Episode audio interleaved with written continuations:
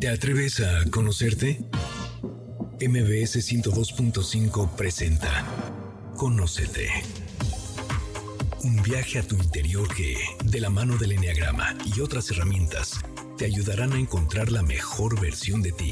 Conducen Andrea Vargas y Adelaida Harrison. Comenzamos.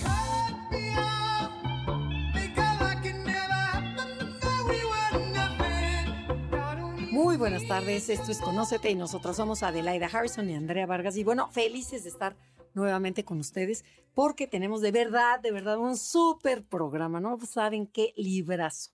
Vamos a hablar sobre navegando la incertidumbre amorosa. Y ven que todo cambia, o sea, vivimos en un acelere en todo bueno, y también en las relaciones y la gente nueva, la gente joven, ya no las entendemos, ya que no la hacen, que sí la hacen, que, que ya se divorcian, que si no. Y de verdad vivimos caos, estamos en crisis amorosa. Entonces, bueno, primero voy a saludar a mi querida Adelaida para que nos presente a nuestras invitadasas. Oye, contenta, estoy encantada. Hola, buenas tardes a todos. Gracias por estar con nosotros el día de hoy.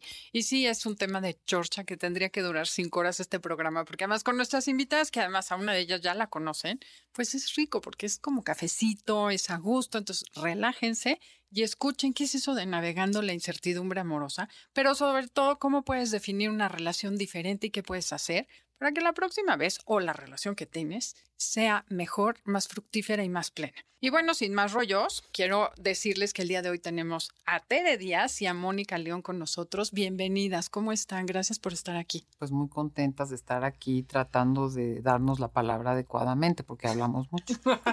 sí, no, muchas gracias. Sí, sí, tan calladitas ahorita. Sí. Pero bueno, cuéntenos, ¿qué ha pasado en los últimos años que hace tan complejo elegir pareja, vivir en pareja, sostener a la pareja y terminar bien una relación de pareja? porque de verdad sí estamos viviendo un caos. Fíjate que es interesante porque uno pensaría que es reciente, ¿no? Que este último siglo. Y no, la verdad es que la constitución misma de pareja es complicada y siempre ha sido complicada. Lo que pasa es que nos creímos muchas mentiras. Nos creímos que el amor era para siempre, nos creímos que el matrimonio era la opción, nos creímos que la sexualidad, muchas cosas que al final pues no son ciertas. Y a eso le unas, ¿no? Todos los cambios del último siglo, imagínate la píldora anticonceptiva, la liberación femenina, ¿no? Y después le agrega siglo XXI las redes sociales, ¿no? La posibilidad de elegir entre muchísimas opciones. Obviamente estamos en un impasse en el cual decimos, ¿y ahora qué hago? Genera, bueno, es que el cambio es abrumador y yo creo que esta idea de que se puede todo, te mereces todo.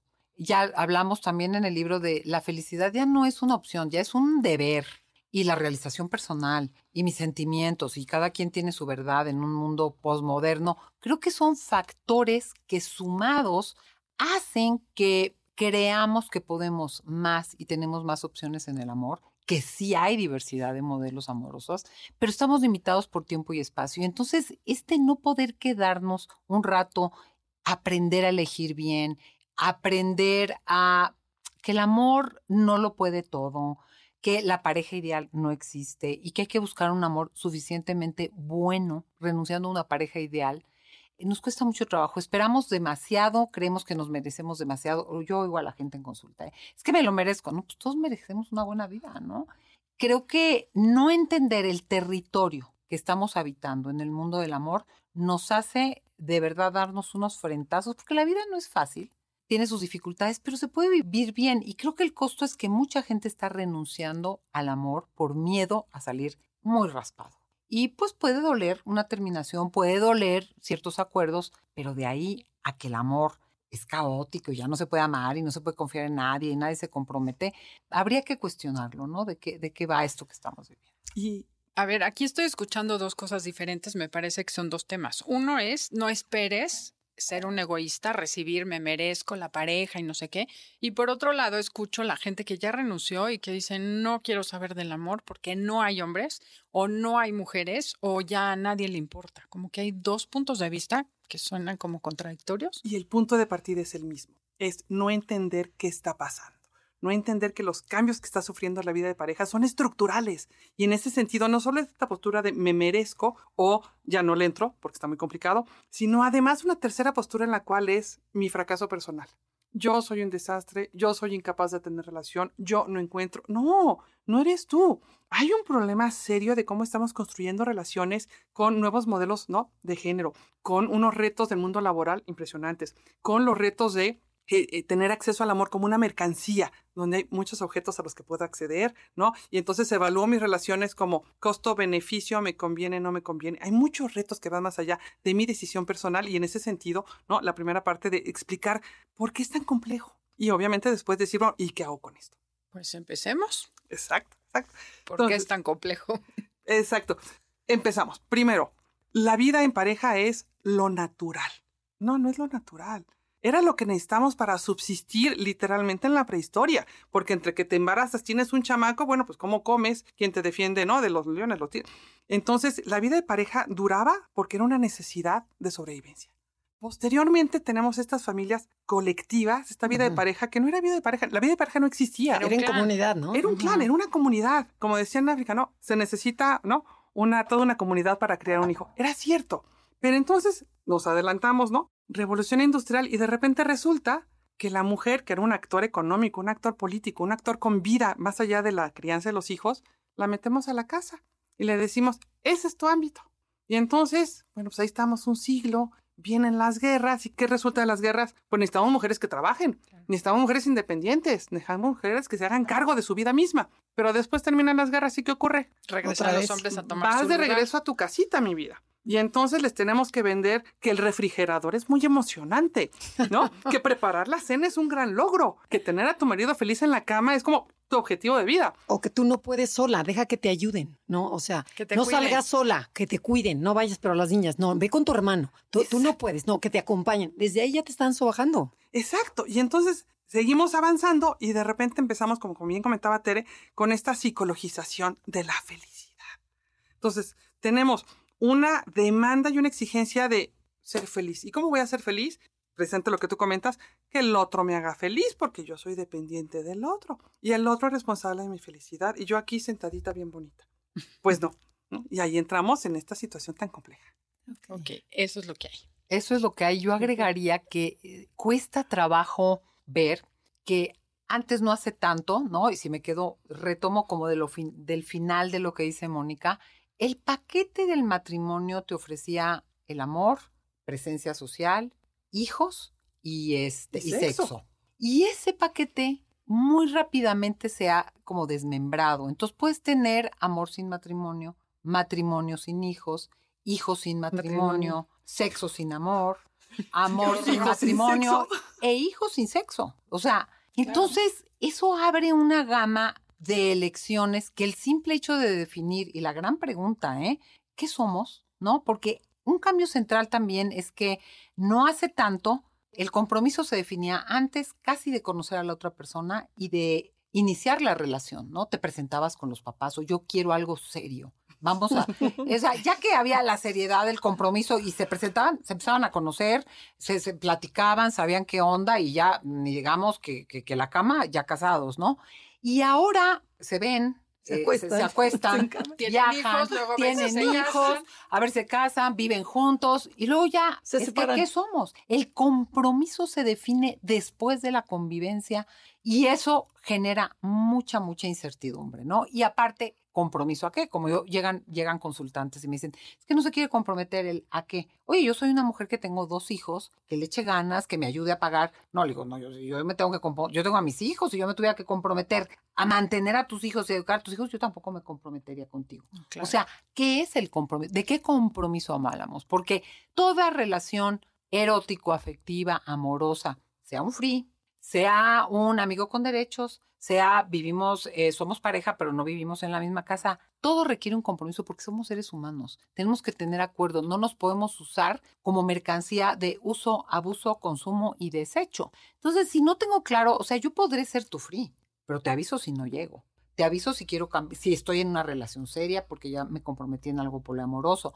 Y eso, eso es compromiso, eso es cuidar al otro, aún en modelos que a muchos no nos pueden gustar, que a otros los puede espantar, a, mi abuelita escandalizar, en fin, pero hay un compromiso porque un encuentro ocasional en un viaje de negocios, que haya una experiencia erótica, no tiene por qué ser banal si yo te trato como una persona humana y nos vamos configurando como seres erótico-amorosos a través de ciertas experiencias que hemos vivido. Entonces, creo que es central ese cuidado de, de qué se trata el, los diversos compromisos que hay y cómo trato al otro como un ser humano al que no voy a usar, abusar, engañar, manipular y, y desechar, ¿no? Por otro lado, creo que antes era muy fácil porque los hombres tenían muy claro su papel, ¿no? Yo te voy a mantener, yo te voy a cuidar mientras tú tienes hijos, aunque tú estés en la cocina. Y el papel de la mujer era. Yo te voy a enseñar a cómo tener sexo. Exacto, porque además eso decían, que, que, que llegues sin saber nada para que no necesites más que lo que yo te doy. Entonces, pero era muy claro, el compromiso estaba muy claro. Yo te mantengo, yo pago, yo te cuido y las mujeres pues obedecen. Las mujeres hemos salido y por diversas razones. Y me parece que las parejas hoy en día no saben qué esperar de ellos y ellos no saben qué pueden dar, que no sea dinero y cuidado, porque justo hace poco me dijo una persona, es que me da compasión, esa fue la palabra que usaron, de verte sola, que no tienes quien te cuide y te proteja, te lo prometo. Y te paga el seguro gastos médicos. ¿Te lo dijeron a ti? Sí. Ahí. Y pues dije, te dio compasión, ¿eh? porque un lástima amigo de la es pero de todas formas. Ah, porque le dije, a mí no me pobretes. Me dijo, no, un compañero de la escuela. Me dijo, pero estaría padre que tuvieras a alguien que te cuide. Y dije, ¿sabes qué? Yo lo que quiero es un cómplice de vida. No necesito que me Totalmente. mantengan, me cuiden y me paguen el seguro. Totalmente. Pero es esa mentalidad machista Dominantísima, qué horror. sí. que además es muy común. Uh, Porque los otros cinco que estaban en la mesa, hombres y mujeres, dijeron lo mismo. Entonces, apoya la ¿qué emoción. Sí, exacto. ¿Qué haces con eso? No, y eso es lo interesante. No me contestes, tenemos que ir a un corte comercial. Esto es Conócete y el tema del día de hoy, navegando la incertidumbre amorosa con Tere Díaz y Mónica León. Esto es Conócete y porfa, compartan el podcast que lo encuentran en cualquier plataforma digital. En Instagram, y Facebook nos encuentras como Enneagrama Conócete. Danos like. Ya estamos de regreso. Síguenos en Twitter, arroba NAConócete. Ya regresamos. Esto es Conócete y nosotras somos Adelaida Harrison y Andrea Vargas. Estamos con Tere Díaz y Mónica León hablando sobre su nuevo libro, Navegando la incertidumbre amorosa. De verdad está buenísimo el, el título porque cuánta gente cae en eso. Estamos viviendo una incertidumbre. Lo dejo, no lo dejo. ¿Qué hago? ¿Qué quiero? ¿Con quién soy? ¿Qué me muevo? Pero a ver, Adelaida les, les hizo una pregunta que qué mejor que se las vuelva a hacer porque qué mejor ella. No, estábamos platicando, plantearon varios modelos, ¿no? Y les decía que antes el compromiso, hablando del compromiso, era muy fácil. El hombre decía, yo te voy a mantener, cuidar y proteger para que tus hijos crezcan bien, estés en la cocina cocinando feliz, la mujer era feliz cociendo, planchando y bordando. Yo no sé si era tan feliz. Bueno, pero, es- pero estaban más tranquilitas. A ver, Pero es más tema. satisfechas. No más, en otra más inconsciente, No, ¿no? es- Sí. Esa es la opción. La falacia de creer que había certidumbre, que había satisfacción, que había Claro. felicidad. Ni las mujeres estaban felices, ¿no? El, el libro este, de, de Betty Friedman, ¿no? El, el, misti- el místico femenino. Y por otro lado, los hombres tampoco estaban, porque cuando hacen los estudios, las relaciones poliamorosas que se supone que son tan siglo XXI han existido décadas, solo que la tercera en cuestión no estaba informada, ¿no? Pero ya eran más de dos en la relación. Entonces tampoco ellos encontraban satisfacción real en ese modelo. Ellos tenían que buscar estas opciones de dónde, si es la madre de mis hijos, pues dó- dónde encuentro un buen acostón. Si es la ¿no? cabeza, Este, la serie respetable que educa a mis hijos, entonces dónde voy y digo malas palabras, dónde voy y expreso ciertas cosas de libertad. Entonces a ninguna de las dos partes le resolvía. Parecía que en apariencia funcionaba, pero tampoco funcionaba. Y pero agregamos que no había quizás menos expectativa de gran felicidad, porque el Eso tema de la felicidad es una Claro. cosa de tampoco existe, ¿verdad? Pero- feliz tú. Sí, no, y aparte, pues, la felicidad es momentos agradables, hay momentos de poca motivación, es un estado de bienestar, es un estado de cierta satisfacción que no es la alegría, con momentos de alegría, pero tampoco existe esa ideal de una felicidad que ni existe. Yo creo que antes lo que pasa es que había más aceptación de lo que hay hoy porque no había otros modelos, pero sumando lo que dice Mónica y, a- y regresando a tu pregunta, siempre pongo la metáfora de que el amor antes era como una pista de baile, que solo se bailaba vals, te sacaba a bailar el señor, dos pasitos para acá, para atrás, te sentaban y ya si no te sacaban a bailar te mandaban al convento, pero ahora bailas sola, bailas entre grupos de mujeres, tú puedes ir a sacar a bailar, hombres bailan con hombres, o sea, hay muchos bailes, hay mucha música, no sabes qué música viene, no es un vals, no sabes de qué viene el pasito, no sabes si vas a bailar con alguien, si alguien que saques a bailar quiere bailar contigo o no, Porque antes tenías que aceptar, casi que ya te escogieron y ya, ¿no? Y eso crea mucho pisotón, ¿no? Porque no conoces ni el baile, ni cómo se baila, ni nada. Y yo creo que el libro es, entiende que estamos bailando el amor en, un, en una plataforma diferente, en una pista distinta, y se pueden hacer muchas cosas siempre y cuando te detengas, no quieras bailar como bailaba, se bailaba antes, no impongas un paso que no a todo mundo le gusta, porque quien quiere bailar va, es que lo baile. O sea, hay matrimonios que dicen, oye, qué afán, porque se meten en esos enredos, qué, qué, qué pesadilla. No, pues que bailen vals. O sea, no tiene nada de malo el vals. Pero entender que hay muchos bailes, entender que puedes bailar sola, que, porque hay periodos de soltería, mucha gente los vive, entender que a veces no quieres bailar, tampoco quieres y no eres rara, ni, ni que te vengan a decir con quién tienes que bailar, pero cuando uno está soltero, ¿por qué quieres buscar pareja tú? No, no, bueno. Ah, sí me ¿En qué cabeza me se te ocurrió?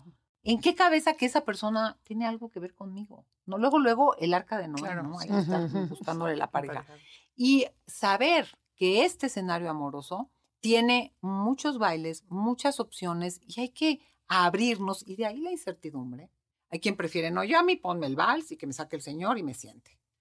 A poder decir, abrámonos, a ver de qué va y qué toca y cómo lo hacemos bien sin lastimarnos Ajá. a pisotadas y jalones. Pero, ¿y de qué depende que sí funcionen estas nuevas relaciones amorosas? O sea, porque me imagino, como tú decías, debe haber respeto, debe haber compromiso. ¿Qué más? O sea, para que sí funcione, porque se da de todo, ¿no? Sí, yo creo que Mónica habla mucho y te lo voy a, te- tú lo dices. Yo creo que los acuerdos son centrales. Los acuerdos son centrales. Los no Saber negociables. que, ¿por qué asumo que tú eres monógamo? Ujú. ¿Por qué lo asumo? ¿Por qué asumo que me vas a mantener?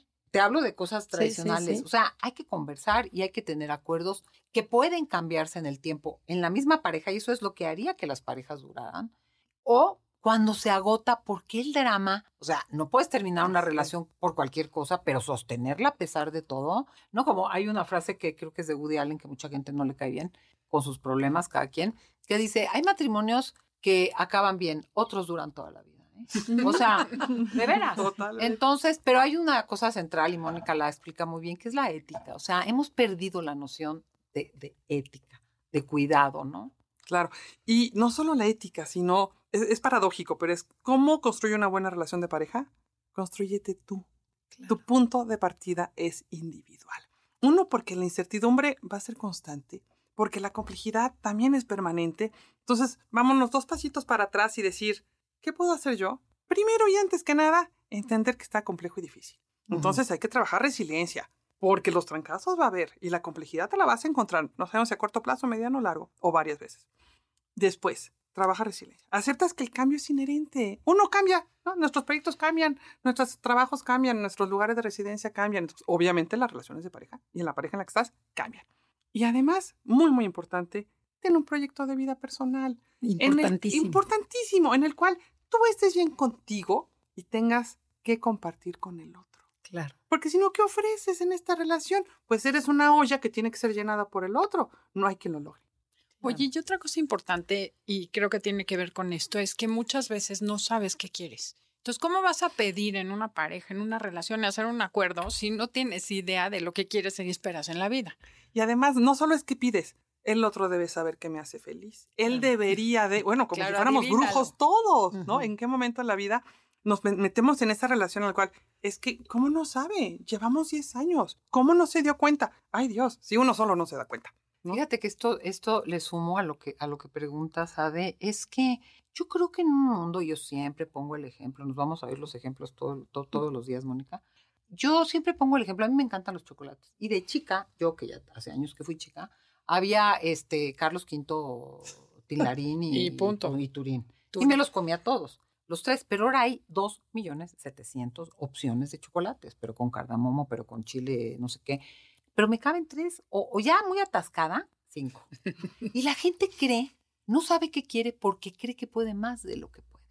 Entonces, Mm. cuando tú abres tal mundo de posibilidades, no, no puedes tanto. O sea, ¿qué me gusta? No es que quisiera eh, ser médico, pero también quisiera trabajar en... eh, O sea, a ver, tienes que empezar en algo y construir desde tu caminar en la tierra opciones concretas y si no, esto le sumas, le quitas, le agregas, pero lo veo, mira, los chavos están en las, en las reuniones, en una fiesta, no están en la fiesta, están viendo a qué otra fiesta se Se van. van a ir qué cosa. O sea, hay una incapacidad de decir, el mundo puede ofrecer lo que sea. Yo tengo pocas opciones. ¿Para qué soy bueno? Y ahí es donde entramos al proyecto de vida. ¿Para qué soy bueno? ¿Cuáles son mis competencias? ¿Qué me interesa hoy? Me interesa hoy. Eh, ¿Qué me da sentido de vida? ¿No? ¿En qué colaboro al mundo? Porque todo es qué me satisface a mí. Yo creo que mucho del bienestar tiene que ver con salir.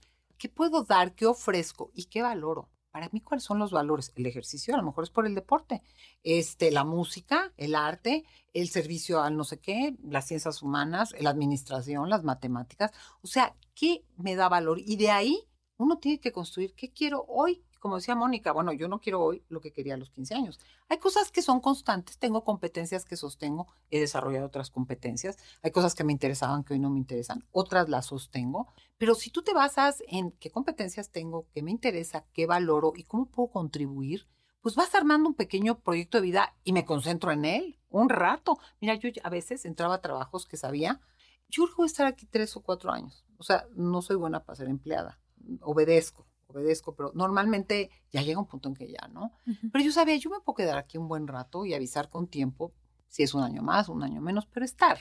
Y yo creo que eso pasa en las relaciones. Ah, no, como a lo mejor quiero una certeza, pero tampoco quiero comprometerme tanto, porque qué tal que sale alguien mejor. No siempre va a haber uno mejor y peor. Y la puedo hacer con miles. Ujú. Pero so- si soy poliamoroso, pues andaré con tres, ¿verdad? Ya muy avanzada, wow. Pero no puedo, no puedo andar con tantos todo el tiempo, ni siempre habrá mejores y peores opciones. Claro. No, y a eso yo le añadiría que no quiero, ¿no? O sea, Muy importante. empezar a, porque muchas veces, bueno, es que no sé ni qué quiero. No, primero, sí, ¿qué no quieres? ¿Qué no es negociable? Para que se achique esta lista, ¿no? Y de ahí ya me empiezo a arrancar un poquito más, ¿no? Pero además es increíble porque no sé hoy en día si se dé, pero llegar y decir, oye, fíjate, te invito a tomar un café. Oye, yo quiero tener hijos. Oye, yo no quiero tener hijos. O sea, es como fatal y es el momento en el que deberías hablar esos temas, porque ya que te enamoraste, ahora sí que hormona mata neurona. Totalmente. Y es un tema que vamos a hablar ahorita que retomemos de los acuerdos, las conversaciones que se tienen que tener primero con uno mismo y después con el de enfrente. Y la Pues- paciencia y la incertidumbre, ¿eh? porque yo me acuerdo cuando fui soltera hace poco, porque fui soltera hace poco, o sea, a ¿Ya, veces ya te con ya te casaste? No, no, Mm. pero tengo a mi super Ya Ah, sí, sí, ya lo hemos visto, ya lo hemos visto. Peter My Love. Tanto darle vuelta al mundo y ando con Peter My Love, que es... Gringo. No, ya no digo gringo porque me regañan mis terapeutas de la montaña, pero eh, sí, tanto ir a Italia y a, y a Suecia para llegar, pero muy contenta. No, Bueno, te el tema... más cerca. No, me queda más cerca. Eh, Pero el tema es, ya se me olvidó porque estoy sufriendo del tiempo. ¿Qué les iba a decir? No, no, no, ya vámonos al corte Ah, no. comercial. Tenemos que ir a un corte comercial. Esto es Conócete, el tema del día de hoy, navegando la incertidumbre amorosa. Síganos en redes, Instagram, Facebook, Enneagrama Conócete. En Instagram, y Facebook nos encuentras como Enneagrama Conócete. Danos like. Ya estamos de regreso. Síguenos en Twitter, arroba NAConócete. Ya regresamos, esto es Conócete. Estamos transmitiendo desde MBC Radio, Ciudad de México. Estamos con Tere Díaz y Mónica León. Eres socióloga, ¿verdad? Wow. Y Tere Díaz, por supuesto que es psicóloga famosísima. Ok, navegando la incertidumbre amorosa. Y bueno, estamos platicando en el corte comercial que qué pasa con este diálogo que dices, Mónica, que tenemos que hacer los, la pareja y es muy importante hablar qué esperas, qué, qué, o sea, qué esperamos de la relación. Cuando una de las partes no quiere y te dice, estamos perfecto, pero esta parte dice, está desesperada por comunicarse, dice, ¿qué hago? ¿Me divorcio? No, pero este hombre dice que todo está muy bien, no se me acerca, no me habla, no hay nada de comunicación. Yo estoy atoradísima, que creo que este libro le vendría, pero de perlas. Totalmente. Entonces, Y es este mismo dilema de, así como yo delegué mi felicidad en el otro, estoy delegando mi decisión en el otro. Y no decidir es una decisión. Entonces, cuando el otro dice, estamos bien, y tú claramente sabes que no estás bien, ni los zapatos entran a fuerzas. Entonces, que el otro esté cómodo no significa que la relación esté bien. Entonces, no quiere diálogo, te está diciendo, no quiero hablar, no me interesa hablar. En resumen, no me interesa construir y evolucionar esta relación porque estoy cómodo. Perfecto. Entonces, la respuesta ahí es, ¿es suficientemente bueno para ti esa respuesta? Que sí te está dando, te está diciendo, estoy cómodo, no me voy a mover. Si decides aceptarla, hay costos. Si decides no aceptarla, también hay costos, pero va a ser tu decisión. Exacto. Y esto que dice Mónica, yo le sumo en consulta, es que alguien dice, es que está, eh, yo estoy bien. Sí, pero en una relación, cuando uno no está bien, la relación tiene un problema. Es que entonces mi problema es de ella. Eso por un lado. Y por otro lado, también es muy claro, para juntarte, para, para construir una decisión, una relación necesitas a dos personas, pero para terminarla basta con uno. Y es muy típico de terapia que te dice, es que no entiende que esto ya se acabó. No, no, es que si te esperas a que entienda, para él no se ha acabado. Cuando o para ella no se ha acabado. No, se acabó. Para Entonces ti, tú, punto. ¿cómo te mueves? Pero es que queremos el consenso, ¿sabes? A veces hay relaciones que terminan por consenso, pero a veces no. Y es también de valientes y sabios decir, yo podría seguir, yo no lo veo, para mí esto no es un problema, pero eh, basta que tú no quieras, ya no quieras, y ya no quieras seguir luchando, o ya intentamos y no nos salió, para que acepta, ahora sí que eh, la canción de sabes que sé perder o sería un buen perdedor, ¿no? Sí. Pues sí, para mí no se había acabado, pero para ti se acabó y no es un consenso, porque es muy complejas las razones. Y sí sé, no se trata de abandonar una relación por cualquier cosa, pero tampoco la puedes sostener a pesar de todo. Y yo creo que hay momentos en que hay quiebres para ciertas personas, donde ya vinieron luchando, este caso que planteas, eh, de- ya vinieron diciendo, ya le dijo, ya, ya, ya, ya, ya, ya no quieren ir a terapia. O sea, ya ve a terapia tú, ya, ya se acabó, para mí se acabó, ¿no? Entonces, bueno, hay que entender esas premisas para no convencer a- querer convencer al otro de algo que, que, que me entienda y que platique. No, si no quiere platicar, no va a platicar nada. Se acabó. Tú tienes que poner el límite a ti y a esa Exacto. persona. ¿no? Y además hay escenarios que no son tan radicales, ¿no? Que dices, es que todo está bien, nos llevamos bien, somos buenos padres, la pasamos bien y ya no quiero estar. Y también se, Se vale. vale. Uno cambia, uno evoluciona, uno encuentra, ¿no? Nuevos intereses, nuevas personas y también se vale. Porque, ¿no? Algo que decimos siempre es, la gente se casaba para siempre porque se morían a los 40 años. Sí, Ahora que la esperanza de vida es a los 70, 80, 90, ¿qué vas a hacer con la otra mitad de vida que tienes? Oye, y otra cosa importante, muchas veces hay, tengo alumnos que me dicen, es que lo amo y me ama, pero ves claramente que está aburrido uno o que la relación no funciona por otros motivos, que hay mucho amor, o sea, se confunde el te amo, tengo que quedarme aquí porque no te odio. ¿Cómo distingues que la relación no está funcionando y que algo tienes que hacer a pesar de que se amen mucho? Que qué interesante, ¿no? Pareciera que, que tienes que odiar para poderte separar. No, pues duele separarte con amor, aunque la relación no alcanza. Hoy en la mañana en otra entrevista comentábamos que a veces necesitas como razones muy poderosas, ¿no? Que la simpleza de decir, hoy las relaciones no se constituyen, a ver, me explico mejor, porque, pero, pero el juez, pero la religión, pero mis papás, pero ya intercambiamos bienes, pero para aumentar los reinos, pero para un reconocimiento social, pues saber que andas en pareja o no sabes, sino que se sustenta en nuestro intercambio subjetivo, en el bienestar que nos genera, en lo que nos ayuda a crecer, en lo que nos estimula y nos, nos da placer y diversión. O sea, es muy subjetivo el bienestar que te da una relación, no está apuntalado por esas estructuras que antes pues lo apuntalaban. Y si no te gustaba y la cama te salía mal, perdón, pero el, el cura, el, el pueblo, tus papás y los hijos te... Y ahora decir, no me es suficiente, ya nos dimos lo que nos teníamos que dar. El proyecto de pareja hasta acá llegó. Y a veces ocurre, lo decíamos en la mañana, alguien quiere tener hijos y alguien no. Y eso es suficiente, te quiero muchísimo, pero no es tu proyecto, no te puedo obligar. Y sí es mi proyecto, yo Hasta aquí. y entonces es, es difícil, es doloroso, pero pues a lo mejor estuvieron felices 15 años y llega un momento en que alguien ya no quiere tener hijos y la otra persona sí, y pues con dolor y con amor priorizas lo que para ti en ese momento es importante, necesario o incluso un valor, ¿no? Pero eso es muy difícil, ¿no? Y a ver, y aquí, en, en su libro mencionan, ¿qué antídotos hay para no sufrir de amor? O sea, ¿cuál- qué- ¿cuáles serían? Ah, no, yo diría primero creencias tontísimas. Sí. Primero creencias tontísimas como el amor todo lo puede, el amor es sacrificio, el amor es el Dura nunca tener que pedir perdón. Ofrécelo. No, eso no existe. Dos, otro es saber que el buen amor y el amor maduro e inteligente siempre te deja insatisfecho. Es que tú crees que porque siempre te va a faltar algo. No, porque ahorita que decía. Mónico, Mónica, duras 40 años y, ya se acabó. Sí, y la señora obedecía. O sea, todo. Obedecía y pues unas muy bien y otras se aguantaban. Pero siempre una buena relación, pues tú cedes y yo cedo y tú ganas y yo gano. Pero no pongo en el amor todas mis expectativas de realización y proyecto de vida personal y el amor es mi único proyecto de vida. Y renuncio a una pareja ideal. Y ahorita estábamos hablando de nuestras parejas. Es lo máximo, pero esto no, no hay. Entonces, no existe, no existe una relación perfecta. Tienes que tener un pastel de vida en que haya muchas rebanadas y la pareja te da una buena rebanada. Entonces, yo creo que las creencias erróneas y llevarte a, a tienes que cambiar el otro. Si me quisiera, cambiaría por amor. Cuando se dé cuenta, va a cambiar. Cuando sepa quién soy, va a cambiar. Lo que va a perder. Lo que va a perder, exactamente. No, y este tema también de decir, es una relación, significa que va y viene y que es un monstruo vivo. Y hay una palabra horrible que no nos gusta pensar en el amor, que es trabajo.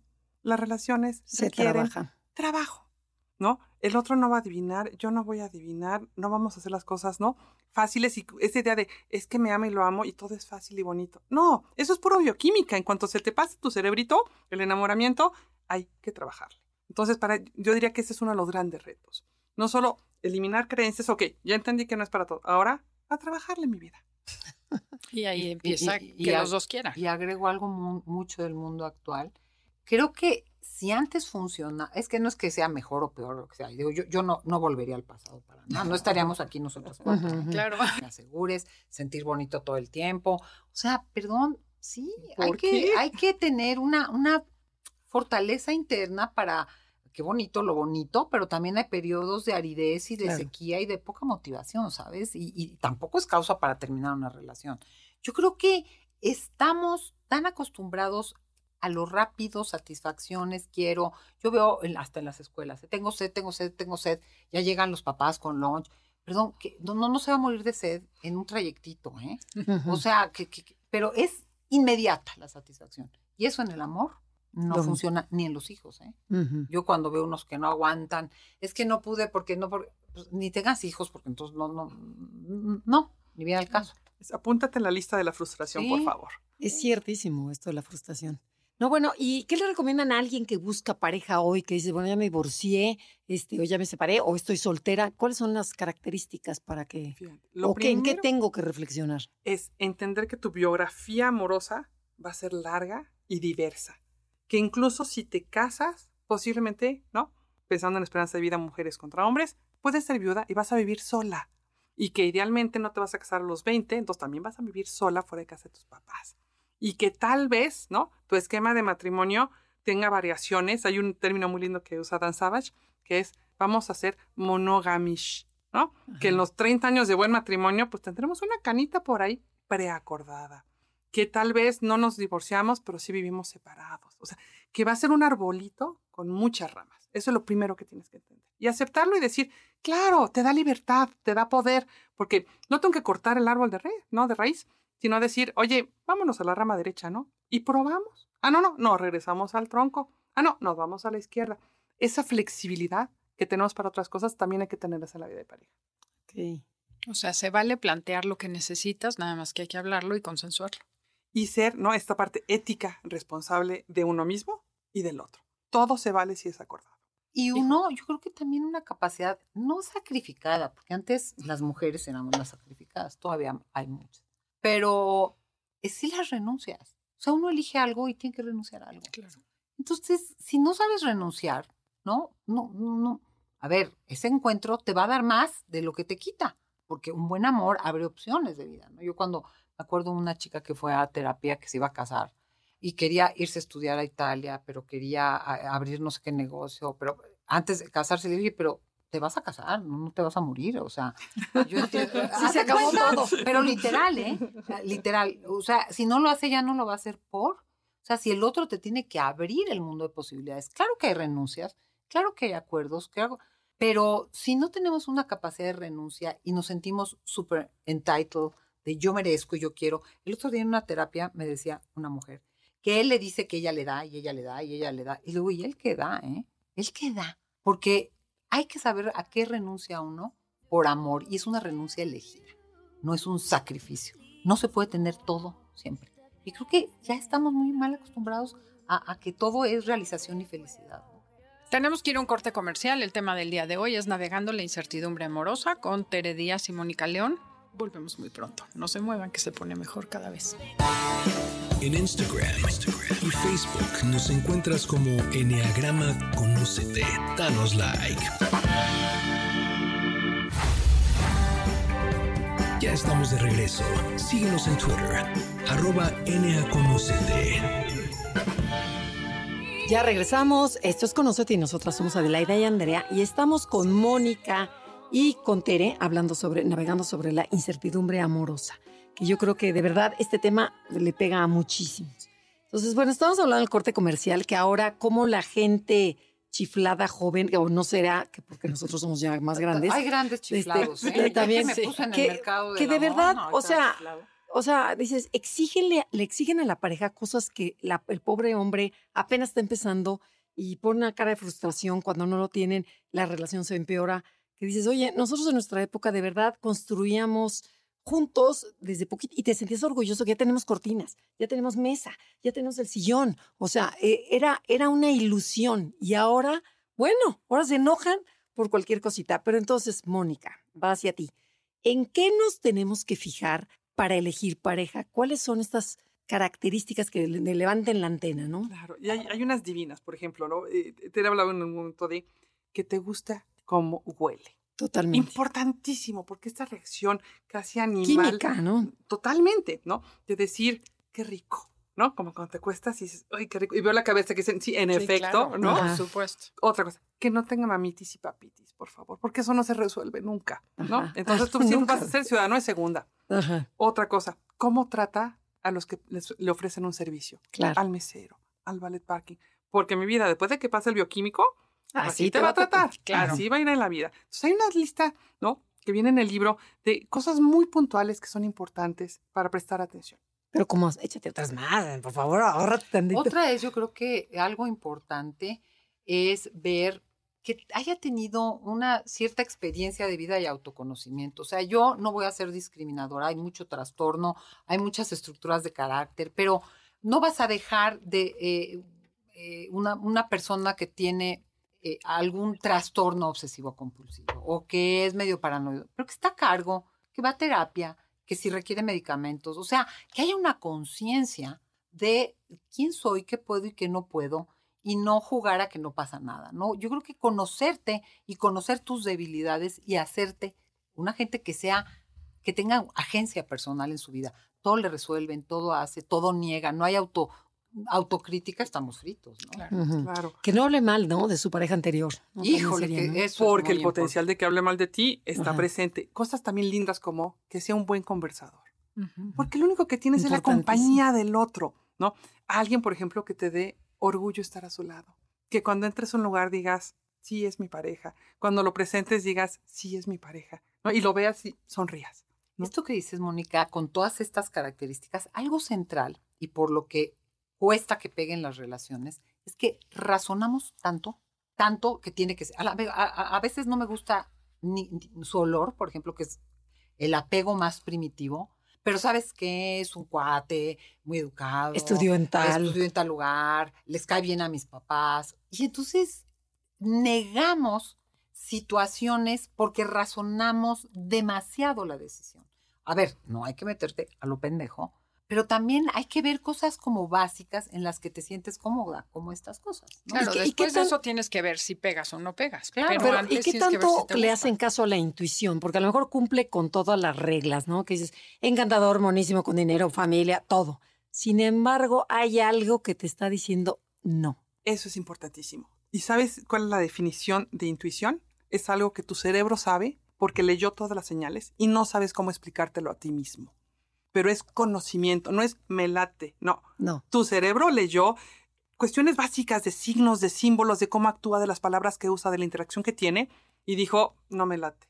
Te vas a tardar en cómo argumentas y verbalizas ese no me late, pero tu cerebro lo supo. Y por eso es tan importante escuchar esta intuición. Me siento incómoda o me sentí, me, me hizo sentir mal, pero no, no, no, pero ¿por, por qué si no me dijo nada feo? ¿Por qué si me trajo flores? ¿Por qué? O no me ahí. brinca el corazón, ¿no?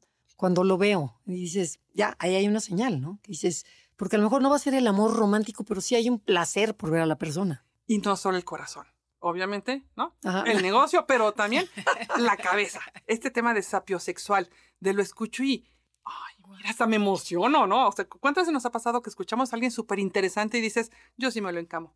Ajá. ¿no? Sí, sí. Pero entra por ahí el amor, o sea, tiene que entrarte También, por la cabeza, si claro. no, qué horror. Claro, por la cabeza, por el corazón, el por el cuerpo. El más, más, yo diría algo. Fíjate que otra, otra creencia errónea es, no todos los buenos amores, no, esta, esto, esta no es la errónea, no todos los buenos amores pasan por un enamoramiento loco. Ok. Y hay veces que Sí, no me tranquilo. enamoré. O sea, yo sí tuve una pareja en la que no, no fue esa arrancón y me fui enamorando, ¿sabes? Entonces hay buenos amores que, que se construyen, que se disfrutan, que se gustan, que disfrutan la cama, que hay compatibilidad, que, y que no pasan por... Es que estamos, ahora queremos el arrastrón. O sea, perdón, no somos Romeo y Julieta, pero que Claro. tenían 15, 16 años, duró muy poco y hubo muertos. Muchos muertos. No, no. No acabó no bien la todo cosa. amor tiene que pasar por esa cosa loca, porque yo creo que pasiones desenfrenadas tienen, lo digo exagerado, pero que a veces a mucha gente no le sabe, ¿no? Porque está acostumbrada al Dorit, no quiero decir marcas, que la lengua se me... eh, ya, ya una buena jícama no, no me sabe. Estamos también enviciados a unas sensaciones y no todo buen amor pasa por un enamoramiento loco. A veces esas pasiones son así, son, Son más peligrosísimas. Claro. Son apegos, digo, todos nos apegamos, somos seres que nos apegamos, pero apegos toxiquísimos, ¿no? Si no estás, siento que me muero. Y, y si tú no estás aquí, me falta el aire. Es muy bonita la canción de Rosana, pero ¿qué? O sea, neta. Oye, Entonces, ¿y qué es un buen amor ahorita que lo mencionaste? Mira, yo creo que el buen amor, habiendo tantos modelos amorosos, tantas posibilidades de renegociar y recontactar, tiene ciertas características. Un buen amor te da paz. No todo es tranquilo siempre, pero hay una gente que tengo miedo, se va a enojar, no le avisé, uf, le caen daños a... Un buen amor te da tranquilidad, o sea, te, te da un espacio de tranquilidad. Dos, te abre opciones de vida, no te cierra. Hay gente que te digo, no es que ya no veo a mis amigos, no le caen bien a mi pareja. ¿Qué? Qué O sea, pues que no vaya a la reunión, ¿no? Pero ya tú no los ves. Te abre opciones, es como, como, como te met- pones el pie y, y O sea, la relación con el otro, Sí. la relación con el otro te abre tu mundo de posibilidades. Tres, te da placer, no solo sexual. También, cada quien sus gustos, hay quien quiere más, menos, pero te da diversión. O sea, no es eso de que dices, ay, qué bueno, che, qué bueno que lo mandaron tres meses a trabajar fuera. No, o sea, el otro es una persona que te da disfrute, que quieres compartir, que quieres Que ir quieres con ella, que con quieres él, ir con él, ¿no? Otro te aporta madurez. Te, te ayuda a, a hacer, a crecer. Y tú ve, los, la guerra de los roses es muy vieja, pero tú ve, como niños chiquitos, patalean, pues tú, pues tú también. No, pues si tú me haces, pues yo entonces no te digo. O sea, eh, un, un mal amor te infantiliza. Un buen amor, te, aunque te duela, aunque no entiendas, te, te hace reaccionar de manera más madura. Te crece. Y diría otra cosa, un buen amor, un buen amor que no se amarra a las, estructu- a las estructuras, es, es, es un poco, no quiero decir transgresor, porque no se trata de hacer cosas mm, muy locas ni, ni, ni ponerte en riesgo, pero son esos que dicen, ¿sabes qué? No vamos con mis papás. Ya, Que se van a ofender, permisos. te van a ofender, ya vamos la semana que entra. ¿Sabes qué?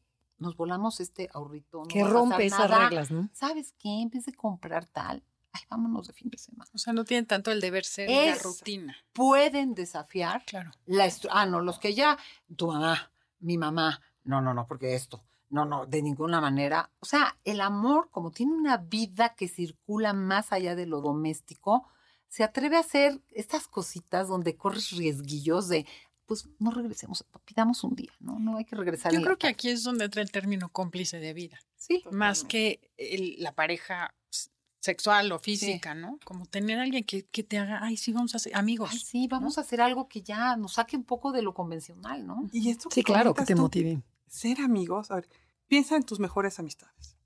No se construyeron en un mes. Claro. Es más, había gente de repente que hasta te caía mal, ¿no? Y de repente es tu amiga de la vida, ¿no? Y llevan tres décadas de cariño y afecto. Así son las relaciones. Y en ese sentido, la flexibilidad es tan importante. Hablábamos, ¿no? En- En la mañana de cómo cuando empezamos el libro, las dos éramos solterísimas, ¿no? Así, ¡uh! ¿no? Ujú. Y de repente, Se ¿no? nos cruzó la pandemia. se nos además. cruzó la pandemia, ¿no? Ujú. Eh, cada quien entró en una relación ligerita, que dijimos, Para pues, pasar el pa' rato, pasar el una rato, amiga, amigo. ¿no? Está Peter My Love y yo acabé casándome después de 50 años. No. Y estábamos ahí porque estábamos ligeritas. Entonces, esta flexibilidad de decir, es que la verdad no sabes. Entonces, ¿qué es lo importante? Que estés bien y que la pases bien. Que fluyas, o sea, y que fluyas. Y que te haga reír, ¿no? O sea, que, que te la Importantísimo. pases Que te muy bien. diviertas, por eso Sí. te digo que te diviertes. O sea, te la pasas fatal. Yo sí quiero darle las gracias a, a Penguin Random House, a Editorial Grifa Galvo, a nuestras editoras, porque este libro les gustó y lo aceptaron. Navegando la incertidumbre amorosa. Gracias, Grijalvo. Por favor, cómprenlo ya. Hay audiolibro, ebook y el libro en Y papel. que lo encuentran en todas las plata en todas las En librerías. la mayoría. No me voy a hacer Todas la en todas, las- las pero en grandes. las grandes qué mayorías. Oigan, ¿y dónde las encuentran? ¿Las contactan rapidísimo? Tenemos un minuto. Bueno, a mí teredias.com y obvio Psicoterapia en la Montaña, donde hay 90 terapeutas trabajando para la comunidad en el 5515 570199 y en todas las redes sociales, Ponteredías. Claro. No, y yo soy mercadóloga. El libro es. O sea, yo no me dedico a esto, ¿no? Yo hago consulting. Ajá. Este, pero bueno, está mi Facebook con mi nombre, está, me decían tu red, pues LinkedIn, ¿no? Porque yo se supone que soy corporativa, ¿no? Ajá. Ok. Este, y hay un blog por ahí que escribimos en la soltería que se llamaba Singularet. Se van a divertir. Ok. Ok, Ah, lo vamos a leer. Bueno, ¿y con qué, con qué quieren dejar a todo el público? O sea, ¿qué frase? No renuncies al amor. Ay, no, es que la gente como ya le da miedo amar, entonces mejor no amo porque como anticipo el fracaso y no me vayan a romper el corazón. No, no te, como palmera en el huracán, ahorita que lo tenemos tan cerca, pues sí te puede dar tus arandeadas, pero romper, dejar de amar porque te pueda ¿Por miedo? doler, por miedo. Hay que saber dónde, cómo y con quién te metes para no salir muy, muy, muy puteado, voy a decir. Totalmente. Bueno, nos tenemos que ir. De verdad que mil gracias por habernos acompañado, haber venido el día de hoy a compartir. Pasamos un rato súper agradable. Ven como si cumplimos lo que prometemos. Les agradecemos a ustedes habernos acompañado y escuchado todo el día y los dejamos con Concha León Portilla en Enlace 50. Gracias, fue un placer escucharlas y ojalá que todo el mundo compre el libro porque de verdad está buenísimo. Y gracias al equipo de producción, Felipe, Janine, por toda la ayuda que nos prestan. Nos vemos hasta la próxima. Esto fue Conócete. Te esperamos en la siguiente emisión para seguir en el camino del autoconocimiento. Conócete, MBS 102.5.